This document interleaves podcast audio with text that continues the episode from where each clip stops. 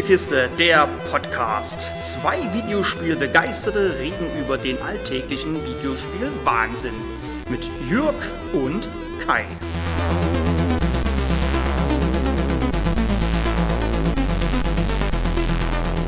Will man in einem Spiel eine bestimmte Epoche erleben, hat man dafür meist mehrere Titel zur Auswahl. Ihr mögt das Mittelalter?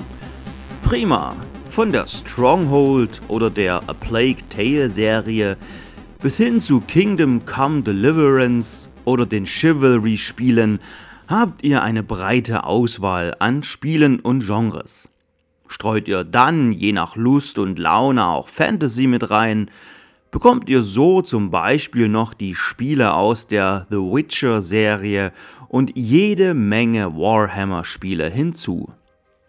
Hat jedoch die französische Revolution euer Interesse geweckt, so habt ihr nur die Wahl zwischen dem 10 Jahre alten Assassin's Creed Unity und dem ein Jahr alten Steel Rising vom französischen Studio Spiders. Ob deren Ansatz, ein Souls-like in Paris des Jahres 1789 spielen zu lassen, gelingt, erfahrt ihr im heutigen Test. Steel Rising spielt in einem fiktiven Paris des 18. Jahrhunderts zur Zeit der Französischen Revolution. Dabei erzählt das Spiel, anders als andere Genrevertreter, eine richtige Geschichte. Mit Intro, Zwischensequenzen und allem, was dazugehört. Abhängig von euren Entscheidungen bekommt ihr auch andere Enden. Es wird also, um das nochmal klarzustellen, Anders als in Bloodborne, Dark Souls oder den anderen großen namhaften Vertretern des Genres, das Erlebte und die Lore dahinter nicht nur angedeutet, sondern Steel Rising präsentiert euch seine Geschichte auf dem Silbertablett. Aber was ist die Geschichte? Nun, König Ludwig XVI., der Uhrwerkkönig, hat sich von einem Monsieur de Vaucanson Automaten bauen lassen. Automaten, um schwere Lasten zu tragen, um in der Küche auszuhelfen oder um sich um den Garten zu kümmern. Falls ihr euch jetzt fragt, von was für Automaten ich spreche? Nun, ich rede von Robotern, die passend zum Jahr, in dem all das spielt, eben nicht elektronisch betrieben werden, sondern so wirken wie die kleinen Aufziehmännchen, die man von früher kennt. Jeder von euch hatte doch bestimmt als Kind sowas ähnliches gehabt. Eine kleine Ente, die man aufzieht und die dann lustig rumwatschelt oder einen Spielzeugsoldaten. Nur hier eben in menschengroß und tödlich. Ein gewisser Graf von Cagliostro hat als rechte Hand des Königs nämlich dafür gesorgt, dass die Automaten die in Aufruhr geratene Bevölkerung von Paris und Umgebung in, nun, wie drücke ich das am besten aus, in Schach halten. Und hier kommt ihr ins Spiel. Marie Antoinette will das Treiben ihres Gatten stoppen und entsendet Aegis, eine Automatin, die dem König und Cagliostro das Handwerk legen soll. Dieser Automat, Aegis, ist ebenfalls von Vaucanson erfunden und gebaut worden. Anders als die anderen Automaten nimmt Aegis aber nur Befehle von der Königin entgegen. Und der Befehl lautet, stoppt diesen Wahnsinn. To what new level of desperation has her husband's madness driven her? Does she finally intend to leave this kingdom, where she should never have set her dainty little feet? No, monsieur. She means to put an end to her husband's madness.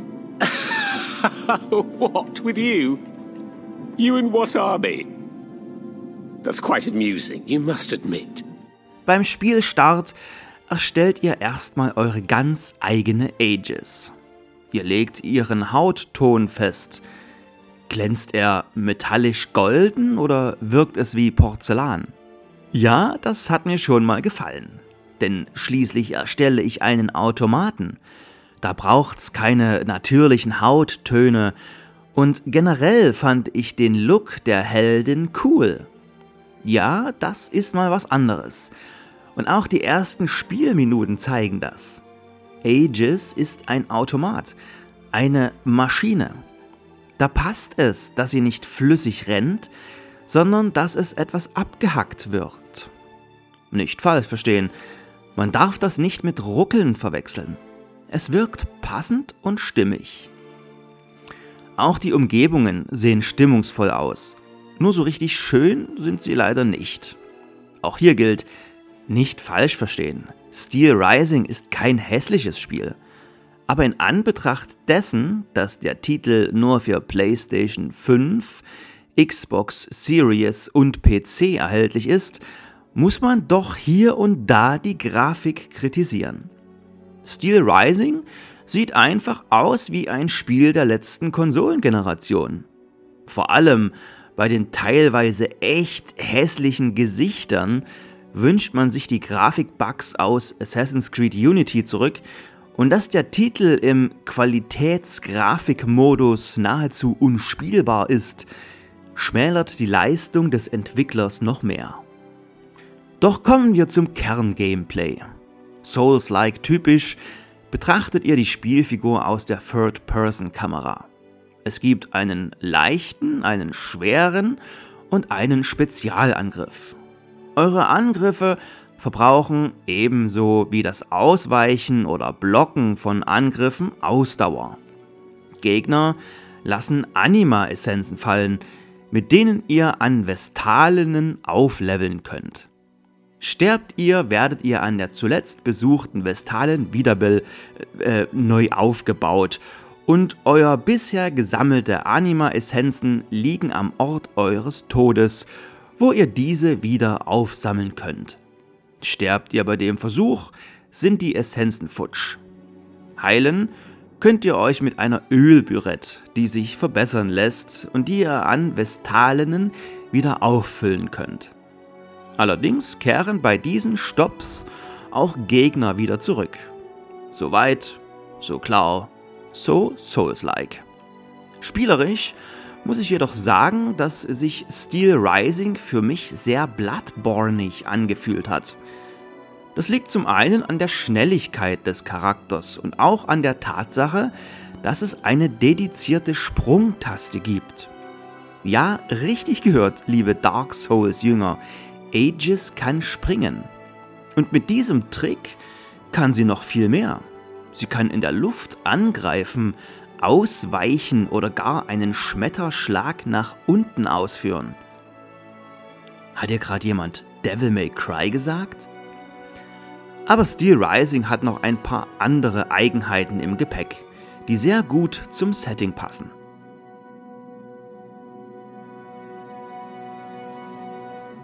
Neben der erwähnten Möglichkeit zu springen, bekommt Aegis im Laufe des Spiels noch einen Kletterhaken, mit dem sie sich an speziell dafür geeigneten Punkten hochziehen kann. Hinzu kommt die Alchemie als Pendant zur Zauberei. Die Alchemie wird hier in Form von Alchemiekapseln verbraucht. Diese Kapseln findet man entweder in den Bereichen des Spiels oder ihr erbeutet sie von getöteten Gegnern.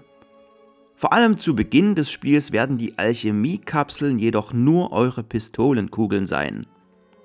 Später lernt ihr jedoch mächtige Angriffe, mit deren Hilfe ihr die Gegner vereisen, verbrennen oder unter Strom setzen könnt.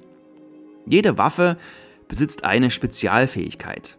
Ein stählerner Fächer lässt sich zum Beispiel in ein Schild verwandeln.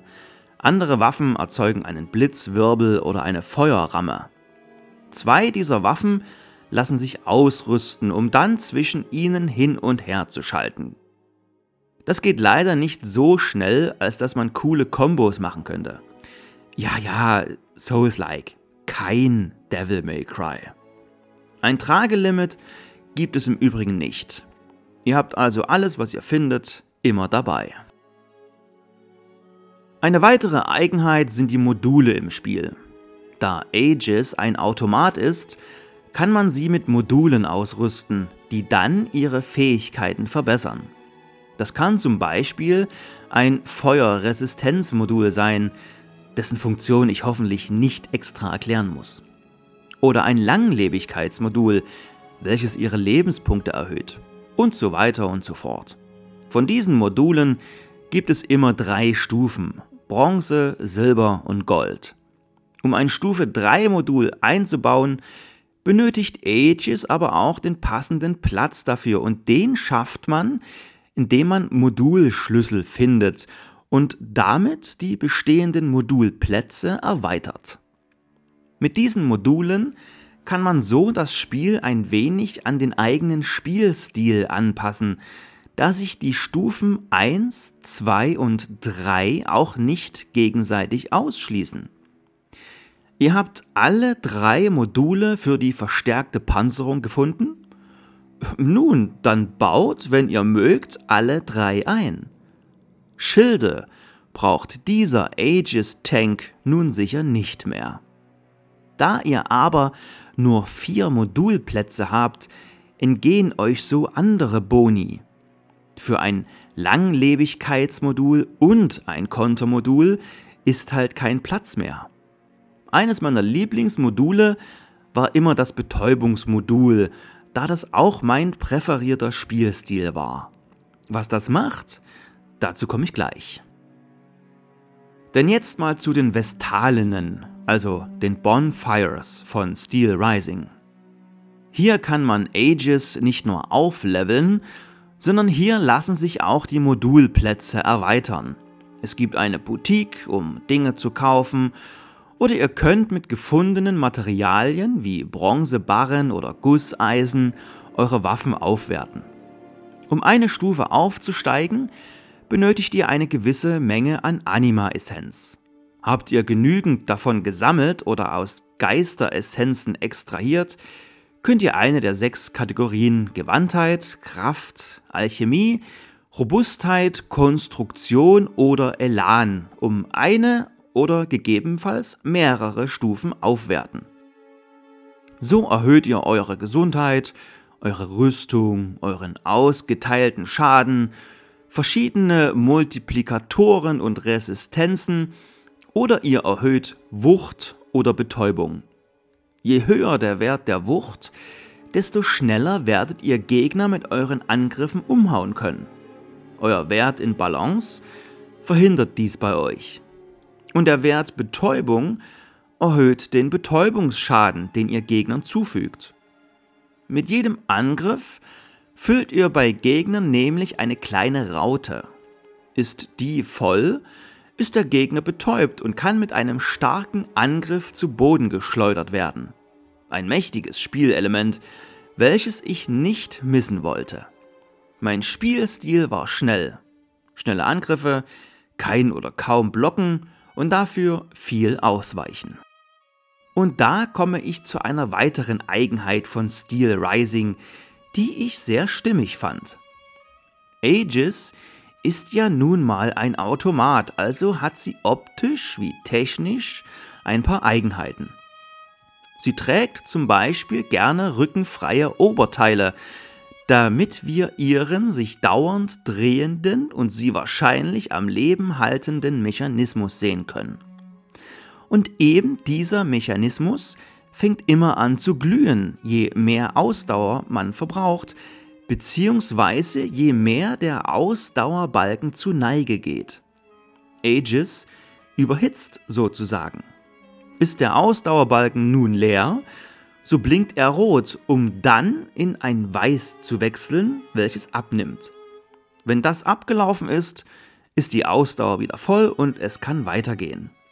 Sobald der Balken aber auf Weiß wechselt, erscheint daneben ein Dreieck und drückt man nun schnell genug die Dreieckstaste, wie ihr hört, habe ich Steel Rising auf der Playstation gespielt, ist die Ausdauer so voll wie der weiße Balken. Also im Idealfall komplett voll. Und wer jetzt denkt, dass das ja alles totaler Quatsch ist, dem muss ich sagen, sorry. Wie so vieles im Spiel wird auch das erklärt. Aegis kann sich nämlich abkühlen, eine Art Notabkühlung sozusagen, muss hier aber auch aufpassen. Macht man dies nämlich zu oft, friert man ein und dann ist's mit der Bewegung ganz vorbei. Hier hilft einem dann eventuell ein effizienteres Abkühlmodul. Spielstil anpassen und so. Nochmal zur Story. Wie bereits eingangs erwähnt, wird in Steel Rising die Geschichte nicht nur vage angedeutet, sondern wirklich erzählt. dazu gehört auch, dass ihr verschiedene historische Persönlichkeiten trefft, die nicht nur Informationen für eure Mission haben, sondern selber hier und da Hilfe benötigen. Ja, in Steel Rising gibt es Nebenquests, die euch auch manchmal in bereits besuchte Gebiete schicken. Gebiete wie Montmartre, Les Invalides oder das Quartier de Luxembourg. Denn auch wenn es technisch in der heutigen Zeit ohne Zweifel möglich gewesen wäre, Steel Rising spielt nicht in einer Open World. Schlimm fand ich das jedoch nicht, da die einzelnen Gebiete schon recht verwinkelt sind, gleichzeitig aber genretypisch jede Menge coole Abkürzungen offenbaren. Glücklicherweise gibt es neben genretypischen Gegenständen wie weiteren Heil- und Ausdauer- oder unterschiedlichsten Resistenzfiolen und Bomben auch den sehr hilfreichen Kompass, der einem den Weg zum nächsten Wegpunkt erleichtert. Stichwort leicht. Steel Rising richtet sich an die Leute, die schon immer mal ein Souls-like spielen wollen, denen die Titel aber meist zu schwer sind. Steel Rising ist nicht nur fair, es hat auch jede Menge einsteigerfreundliche Optionen im Gepäck. So besitzt das Spiel zum Beispiel eine Pause. Okay, wer noch nie ein Dark Souls oder einen ähnlichen Titel gespielt hat, wird sich hier wundern, aber die meisten Spiele dieser Art besitzen keine Pausefunktion. Da darfst du dich nicht ausruhen, du sollst dir nie sicher sein. Wenn es an der Tür klingelt und der Postbote das heiß ersehnte Paket bringt, hast du halt Pech. Hole es beim Nachbarn oder in einer Filiale ab. Nicht so hier. Pause drücken und gut. Macht es ein Spiel schlechter? Garantiert nicht. Man kann auch auf Wunsch einen Spielhilfemodus aktivieren und auf die eigenen Bedürfnisse anpassen. Wie hoch soll die Schadensminderung sein? Behält man die Anima-Essenz beim Tod? Wie schnell wird die Ausdauer wiederhergestellt? Schaltet man diese Hilfe zu, sind einige Trophäen gesperrt. Macht auch sowas ein Spiel schlechter? Auch hier ein klares Nein und ein großes Ja zu eventuell neu hinzugewonnenen Fans des Genres. Lasst euch das gesagt sein, liebe From Software Fans. Euch wird dadurch nichts weggenommen. Zum Schwierigkeitsgrad noch eine letzte Sache. Für beinharte Fans des Genres wird das Spiel sicherlich zu leicht sein, denn selbst ich bin im kompletten Spieldurchlauf nur zweimal gestorben und das auch nur aus eigener Dummheit weil ich was ausprobieren wollte. Bevor ich zum Abschluss komme, noch ein paar Negativpunkte. Dass der Titel grafisch niemanden vom Hocker haut, geschenkt. Dass aber Paris an jeder Ecke gleich aussieht, ist wiederum nicht so geil. Und dass die Questgeber zwar zum Setting passend alle weiße Perücken tragen, macht deren Unterscheidung auch nicht gerade einfach. Ja, nach 30 Stunden wusste ich, wer Maximilien de Robespierre ist oder in welcher Ecke ich den Marquis de Lafayette finde. Aber andere Spiele machen es einem da meist leichter. Aber gleichzeitig war das Setting und die Detailverliebtheit und ja, auch bei den Weißperücken, ganz cool. Die meisten Charaktere, die man trifft, gab es wirklich. Es gab den Erfinder de Vaucanson, den Scharlatan und Hochstapler Cagliostro, und neben denen agieren bekanntere Persönlichkeiten wie Marie Antoinette. In einem Paris, welches von umherziehenden Automaten terrorisiert wird. Auch, dass die Automaten alle einen Nutzen hatten, bevor sie mordend durch Paris gezogen sind, fand ich cool. Selbst Aegis, selbst sie hatte eine Funktion. Denn statt seiner Tochter nur eine kleine Spieluhr mit einer kleinen sich drehenden Tänzerin zu basteln, hat Monsieur de Vaucanson seiner Tochter gleich einen Automaten in Menschengröße gebaut. Eine lebensgroße Tänzerin. Das Setting war halt mal was anderes. Nicht jedes Spiel ist in Paris angesiedelt und zu dieser Zeit nur das zu Beginn der Folge erwähnte Assassin's Creed Unity. Der Titel hat spielerisch Bock gemacht. Es war angenehm zu spielen, weil man nicht dauernd unter Strom stand. Nochmal, wer diese Art Spiele schon immer mal probieren wollte, hier kommt euer Spiel. So fair, wie hier die Speicherpunkte, die Vestalenen verteilt sind, sowas habe ich selten in einem Souls-like erlebt. Vestalen? Was ist das überhaupt für ein komisches Wort? Wer kurz googelt, wird feststellen, das sind römische Priesterinnen und plötzlich machen diese kleinen, eine bläulich schimmernde Lampe haltenden Steinstatuen irgendwie wieder Sinn. Detailverliebtheit und so. Noch kurz zu der Haupt- und den Nebenquests. Ihr braucht keine Angst zu haben, etwas zu verpassen, da euch das Spiel warnt, wenn ihr den Point of No Return erreicht habt. Step, no Aufmerksam solltet ihr aber trotz allem sein, denn auch wenn euch der Kompass den Weg zu den Quest-Zielen zeigt, so offenbart er euch nicht geheime Wege durch zerstörbare Mauern zum Beispiel. Solche und andere Geheimnisse müsst ihr schon selber finden. Für manche Quests müsst ihr angenehmerweise auch nicht immer zum Questgeber zurück, sondern könnt die Quests via einer Korrespondenz an der pferdelosen Kutsche abschließen, die euch immer von einem Bereich in den anderen bringt und dort immer als Startpunkt fungiert. Ja, das Spiel ist nur eine 7 von 10.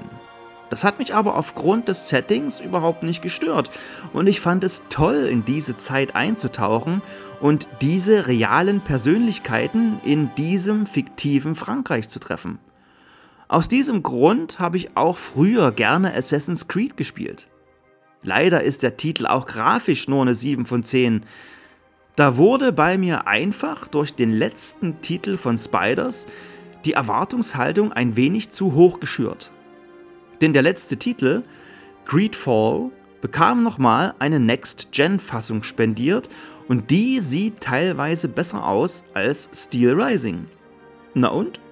Gefetzt hat's trotzdem und ohne Steel Rising würde ich mich jetzt wahrscheinlich nicht voller Vorfreude in Assassin's Creed Unity stürzen. Vive la France! Und danke fürs Zuhören. Pour la nation, messieurs. Pour la nation. Pour la nation. Pour la nation.